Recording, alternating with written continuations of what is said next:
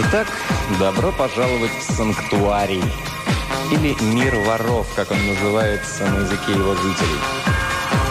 Первый рассказ из этой серии принадлежит перу человека, который, в общем-то, и собрал все эти рассказы воедино. Собрал под свои знамена действительно всех мастеров американской фэнтези.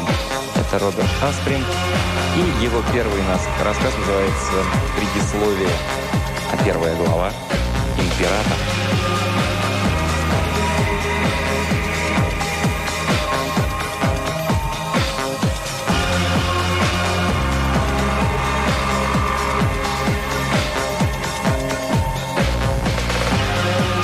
Несомненно, Ваше Величество не может оспаривать факты.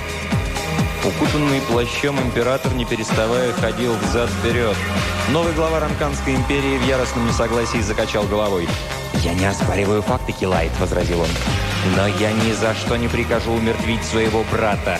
«Сводного брата», — поправил его верховный советник.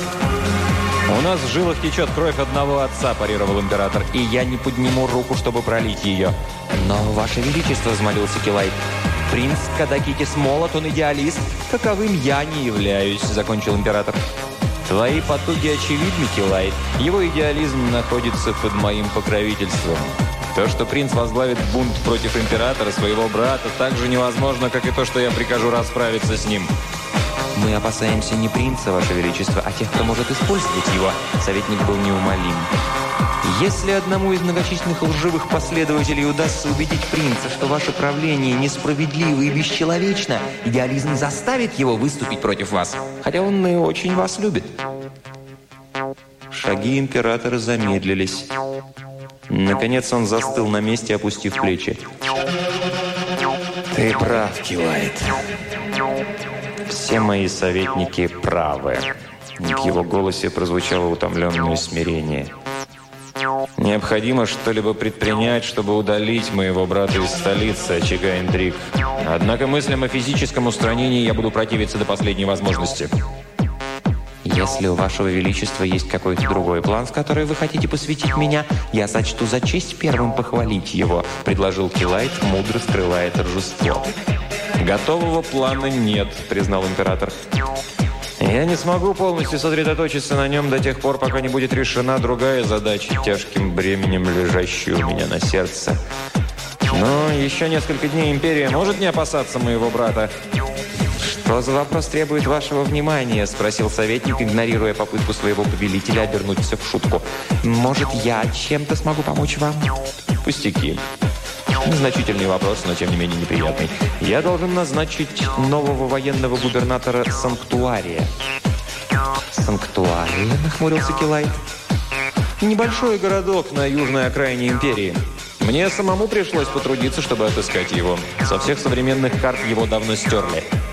Какой бы ни была причина его появления на свет, сейчас ее, очевидно, больше нет. Он увядает, умирает, превратившись в приют мелких преступников и разорившихся искателей приключений. Однако это все же часть империи. И городу нужен новый военный губернатор, тихо пробормотал Килайт. Прежний уходит на покой, пожал плечами император. Это проблема. Город империи с военным гарнизоном обязан иметь губернатора, человека, достаточно хорошо знающего империю и способного стать там представителем столицы. И человек этот должен быть достаточно тверд для того, чтобы укреплять закон и порядок, в чем прежний губернатор, боюсь, был не очень-то ловок. Он машинально снова начал рассказывать. Трудность состоит в том, что такому человеку в империи можно найти лучшее место. Мне кажется преступным посылать кого-то стоящего в такое незначительное затерянное место. «Не говорите «затерянное», Ваше Величество», — улыбнулся Килайт. «Скажите лучше «удаленное от очага интриг». Император долго смотрел на советника. Затем они оба расхохотались.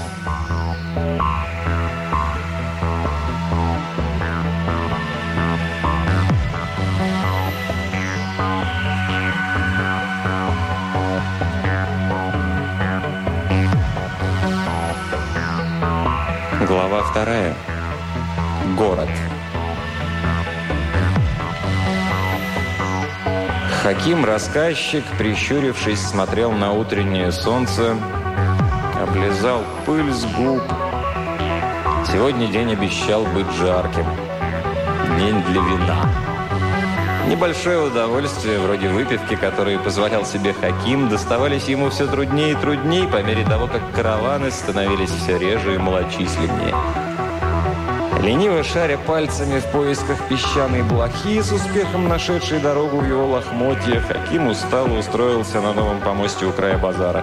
Раньше он частенько наведывался на пристань, но рыбаки прогнали его, обвинив в воровстве. Это его-то! Этот город кишмя кишит ворами, а для обвинений в воровстве выбрали Хакима. «Хаким!» Оглянувшись, он увидел окружившую его ватагу из шести подростков. «Доброе утро, дети!» – скорчил гримасу Хаким, обнажая желтые зубы. «Что нужно вам от старика Хакима?» «Расскажи нам что-нибудь!» – разом загалдели мальчишки, обступая его. «Ступайте прочь, блохи!» – простонал Хаким, махнув рукой. Сегодня солнце будет палить, и я не стану сушить горло бесплатными рассказами. «Ну, пожалуйста, Хаким!» – проскулил один подросток. «Мы принесем тебе воды», – пообещал другой. «У меня есть деньги». Последнее предложение, подобно магниту, приковало внимание Хакима. Его взгляд жадно впился в медную монетку, лежащую в протянутой грязной руке. Такая монета и еще четыре ее сестры обеспечат Хакиму бутылкой вина. То, где мальчишка достал ее, значения не имело. Вероятно, просто стащил. Хакима заботило лишь то, как переместить это сокровище из рук мальчишки в свои. Отнять? Нет, не пойдет. Базар быстро наполнялся людьми, а открытое посягательство, да еще на детей, несомненно, вызовет осуждение. К тому же проворные мальчишки с легкостью справятся со стариком. Да, монету придется зарабатывать честно. Отвратительно, что он так низко пал. «Отлично, Ранту!» – улыбнулся Хаким, протягивая руку. «Дай мне деньги, и ты услышишь любую историю, какую только пожелаешь». «После того, как услышу рассказ», – надменно заявил мальчишка, – «ты получишь монету, если я найду, что рассказ того стоит. Таков обычай». «Да, конечно», – выдавил улыбку Хаким. «Ну же, Садись поближе, чтобы услышать все до мельчайших подробностей». Мальчишка выполнил его пожелание, оставаясь в блаженном неведении, что этим он поместил себя в область действия длинных проворных рук Хакима. «А теперь, Ранту, о чем ты хочешь услышать рассказ?» «Расскажи нам историю нашего города», – защебетал мальчишка, разом забыв деланную умудренность. Хаким скорчил лицо, но остальные мальчишки воодушевленно запрыгали и захлопали в ладоши. В отличие от Хакима, им никогда не надоело, не надоедало слушать этот рассказ. «Ну хорошо», – вздохнул Хаким. «Освободите место». Он грубо смел лес детских ног, расчистив перед собой небольшую площадку, которую разгладил рукой.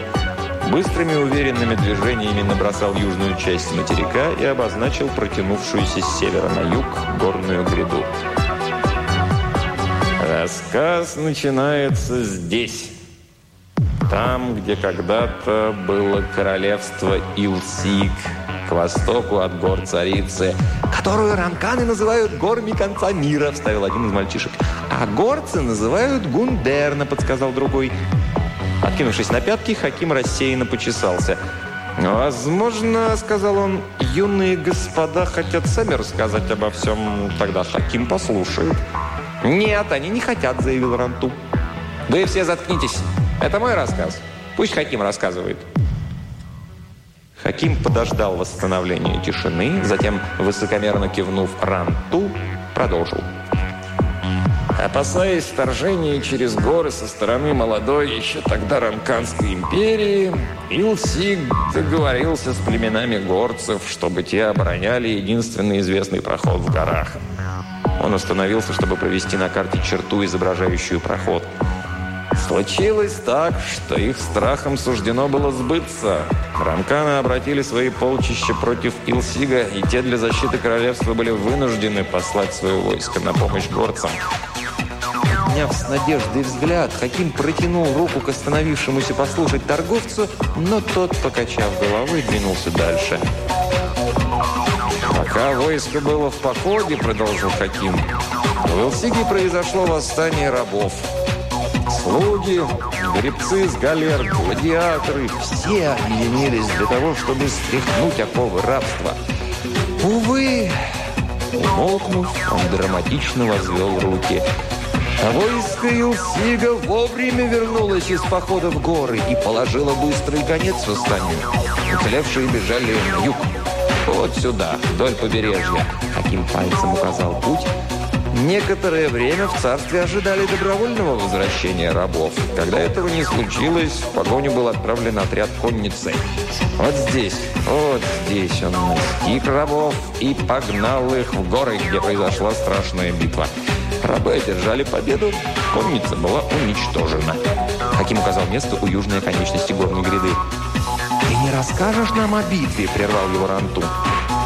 «Это отдельный рассказ, требующий отдельной оплаты», — улыбнулся Хаким. Прикусив губу, мальчик умолк. Во время битвы с конницей рабы обнаружили проход сквозь горы, позволяющий им выйти в зеленую долину, изобилующую дичью и сочными лугами. Они назвали ее санктуарием. «Долина вовсе не зеленая», – поспешно вставил один мальчуган. «Это все потому, что рабы были глупые и истощили землю», – возразил другой. «Мой отец хозяйствовал на земле, и он не истощал ее», – парировал третий. «И поэтому вы переехали в город после того, как пески поглотили вашу ферму», – усмехнулся второй. «Я хочу услышать свой рассказ!» – рявкнул Ранту, внезапно расталкивая всех. Остальные покорно умолкли. «Вот этот молодой господин правильно изложил обстоятельства дела», – улыбнулся Хаким, указывая пальцем на второго мальчика. «Но это заняло время». «О да, много времени». Истощив земли на севере, рабы передвинулись к югу, достигнув места, где теперь располагается город. Здесь они встретились с местными рыбаками, совмещая земледелие и рыбную ловлю, они зажили в мире и спокойствии. «Это продолжалось недолго», — фыркнул Рамту, забывшись на мгновение. «Да», — согласился Хаким. Богам это было неугодно. До королевства Илсик дошли слухи об открытии месторождений золота и серебра, и покой был нарушен. Вначале стали появляться просто искатели приключений, затем прибыл королевский флот, и власть королевства установилась над городом. Единственной ложкой дегтя в бочке меда Илсига явилось то, что в тот день большая часть рыболовного флота была в море, и, узнав о судьбе города, Рыбаки бежали на остров мусорщиков, где стали ядром братства пиратов, до сих пор угрожающего судоходству в водах у мыса. Проходившая мимо рыбачка, взглянув на землю, узнала карту и, улыбнувшись, бросила Хакиму две медные монеты. Тот аккуратно поймал их, оттолкнув локтем попытавшегося перехватить их подростка, и спрятал свою сумму. «Да будет благословен твой дом, хозяйка!» — крикнул старик вслед своей благодетельнице. «Что насчет империи?» – спросил Ранту, опасавшись лишиться своего рассказа. «Что? А, да». Судя по всему, один из искателей приключений, отправившийся на север в поисках мифического золота, открыл проход через Сиву и попал в Ранканскую империю. Э, позднее его внук, ставший одним из полководцев империи, нашел дневники своего предка. Двинувшись во главе войска на юг по пути своего деда, он захватил город – Использовав его как форпост, он организовал нападение со стороны моря и, в конце концов, покорил королевство Илсик, сделав его навеки вечной частью империи. «В которой мы сейчас и находимся», — с горечью сплюнул один из подростков. «Не совсем», — поправил его Хаким, у которого нетерпение поскорее покончить с рассказом уступило желанию хорошего рассказчика изложить историю полностью. Хотя королевство покорилось, по какой-то причине горцы продолжали сопротивляться попыткам империи воспользоваться великим проходом. Вот тогда и проложили караванные пути. Его взгляд устремился в бесконечность. Это были дни величия санктуария. Три-четыре каравана с сокровищами и товаром в неделю – не те убогие караваны, доставляющие только продовольствие, которые вы видите сегодня. Огромные караваны, которым требовалось полдня на то, чтобы только войти в город. «Что же случилось?» – спросил один из зачарованных слушателей. У Хакима потемнели глаза, он сплюнул в пыль. 20 лет назад империи удалось покорить горцев. С открытием Великого Прохода отпала необходимость рисковать, отправляя караваны через кишащие бандитами пески пустыни. Санктуарию приходится довольствоваться остатками былого величия. Город превратился в притон отбросов, которым больше некуда податься. Помяните мои слова. Придет день, и воры превзойдут численностью честных граждан, и тогда... С дороги, старик! Обутая в сандалию нога опустилась на карту, стирая линии и заставляя подростков броситься в рассыпную. Хаким попятился перед тенью Цербера, одного из пяти элитных новоприбывших гвардейцев, появившихся в городе вместе с новым губернатором. «Зелбар, прекрати!» Мрачный гигант застыл при звуках голоса и обернулся к золотоволосому юноше, подошедшему к месту происшествия. Нас требуется, чтобы мы управляли этими людьми, а не вышибали из них покорность. Странно было видеть юношу, которому не было и 20 лет, отчитывающего покрытого шрамами ветерана многочисленных походов. Но Верзила покорно опустил глаза. «Прошу прощения, Ваше Высочество. Император сказал, чтобы мы принесли законный порядок в эту чертову дыру, а это единственный язык, который понимает подобный сброд». Император, мой брат, поставил меня управлять этим городом так, как я сочту нужным. Я приказываю, чтобы с людьми обращались вежливо до тех пор, пока они не нарушили закон. Да, ваше высочество. Юноша обратился к Хакиму. Надеюсь, мы не помешали вашему рассказу? Вот, возможно, это окупит наше вторжение. Он вложил в ладонь Хакима золотую монету. «Золотой!» – фыркнул Хаким. Неужели вы полагаете, что одна жалкая монета искупит испуг этих драгоценных малышей? Что? заорал Зелбар. Этих помойных крыс? Возьми деньги принца и радуйся, что я... Зелбар. Но, ваше высочество, этот человек просто играет на вашем... Если это и так, я волен давать. Он вложил еще несколько монет в протянутую руку Хакима. А теперь пошли. Я хочу осмотреть базар.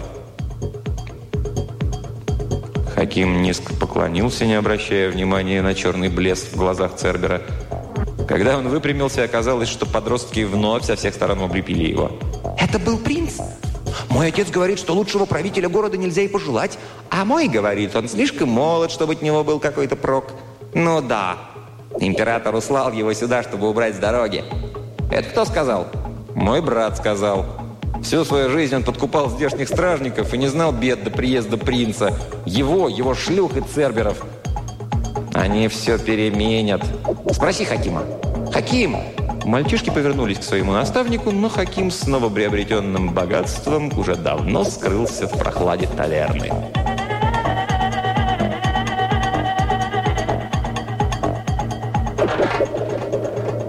Глава третья. План.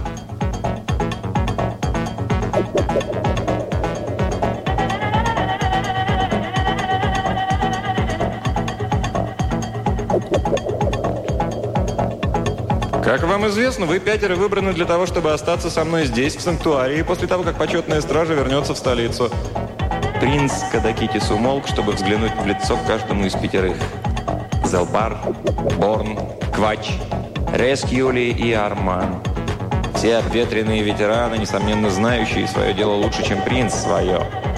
Когда Китису пришло на помощь его августейшее воспитание, которое помогло скрыть волнение и встретить прямо взгляды гвардейцев. Только завтра завершатся торжественные церемонии, я погрязну в заботах расчистки вороха дел в гражданском суде.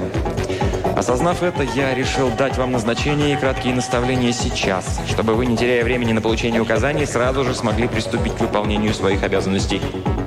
Принц кивком головы подозвал гвардейцев, и те собрались вокруг висящего на стене плана санктуария. Мы с Долбаром уже совершили предварительное ознакомление с городом. Хотя это короткое совещание и позволит вам ознакомиться с местностью в общих чертах, вам необходимо будет провести самостоятельные исследования и доложить друг другу о результатах. Зелбар, самый высокий из воинов, шагнул вперед и провел рукой по схеме. «Воров санктуария носит ветер, как он носит мусор, которым они и являются», — начал он. «Зелбар», — сукоризный произнес принц. «Доложи по существу без отступления и личных суждений». «Да, ваше высочество», — слегка склоняя голову, ответил гвардеец. «Но определенный порядок соответствует господствующим западным ветрам». «Стоимость недвижимости меняется в зависимости от запахов», — сообщил Кадагикис. «Об этом можно сказать и не называя людей мусором. Они остаются гражданами империи. Кивнув головой, Зелбар вновь обернулся к карте. «Районы с наименьшим уровнем преступности располагаются вот здесь, на восточной окраине города», заявил он, указывая на карту. «Здесь находятся самые богатые дома, постоялые дворы, храмы, надежно защищенные со своей охраной. Далее на запад живут в основном ремесленники и мастеровые. В этих районах редко происходят преступления серьезнее мелкого воровства». Воин умолк, затем, бросив взгляд на принца, продолжал. Но за процессионной улицей обстановка постепенно ухудшается. Торговцы спорят между собой, у кого самый богатый выбор краденого и контрабандных товаров. Большинство товаров поставляется дельцами, открыто использующими причалы для разгрузки судов. Что не покупают оптом крупные торговцы, передается непосредственно на базар. Когда Зелбар указал на следующий район, выражение его лица заметно ожесточилось. Здесь располагается сплетение улиц, известное под названием «Лабиринт». Это всеми признанная самая опасная часть города. В лабиринте средь бела дня обычные убийства и вооруженные ограбления. Честные граждане опасаются заходить туда без вооруженного сопровождения. Наше внимание обратили на то, что ни один стражник местного гарнизона не смеет войти в этот район. Хотя боятся они или их просто подкупили. Принц с шумом прочистил горло. Зелбар состроил гримасу, затем перешел к другому району. К северу от города за стеной находится скопище публичных домов и горных притонов. В сводках сообщается о незначительном числе преступлений в этом районе, хотя мы полагаем, что это скорее от нежелания местных жителей иметь дело с представителями власти, чем от недостатка преступной деятельности. На дальней западной окраине города располагается поселок Хибар и Лачук, населенных нищими и всяким отребьем. Он известен как подветренная сторона. Из всех жителей, встреченных нами до сих пор, эти кажутся наиболее безобидными. Закончив доклад, Зелбар вернулся на свое место среди других воинов, и принц снова обратился к ним. «Ваши первоочередные задачи до тех пор, пока вы не получите новые приказания, будут следующие», заявил он, внимательно оглядывая своих людей. «Во-первых, вы должны предпринять сосредоточенные усилия по уменьшению или полному искоренению мелкой преступности в восточной части города. Во-вторых, вы должны перекрыть контрабанду через порт. Когда это будет сделано, я подпишу указ, позволяющий вам начать действовать против публичных домов. К этому времени моя работа в суде станет не столь напряженной, и мы сможем наметить план действий по борьбе с лабиринтом. Вопросы есть? Предвидите ли вы какие-нибудь трения с местным духовенством по поводу проекта сооружения новых храмов, посвященных Саванкале, Сабелле и Вашанке? Спросил Борн. Да, предвижу, признал принц. Не трудности, трудности эти по природе будут своей, скорее дипломатическими, чем криминальными. В этом случае я лично займусь ими, предоставив вам возможность не беспрепятственно выполнять возложенные на вас поручения.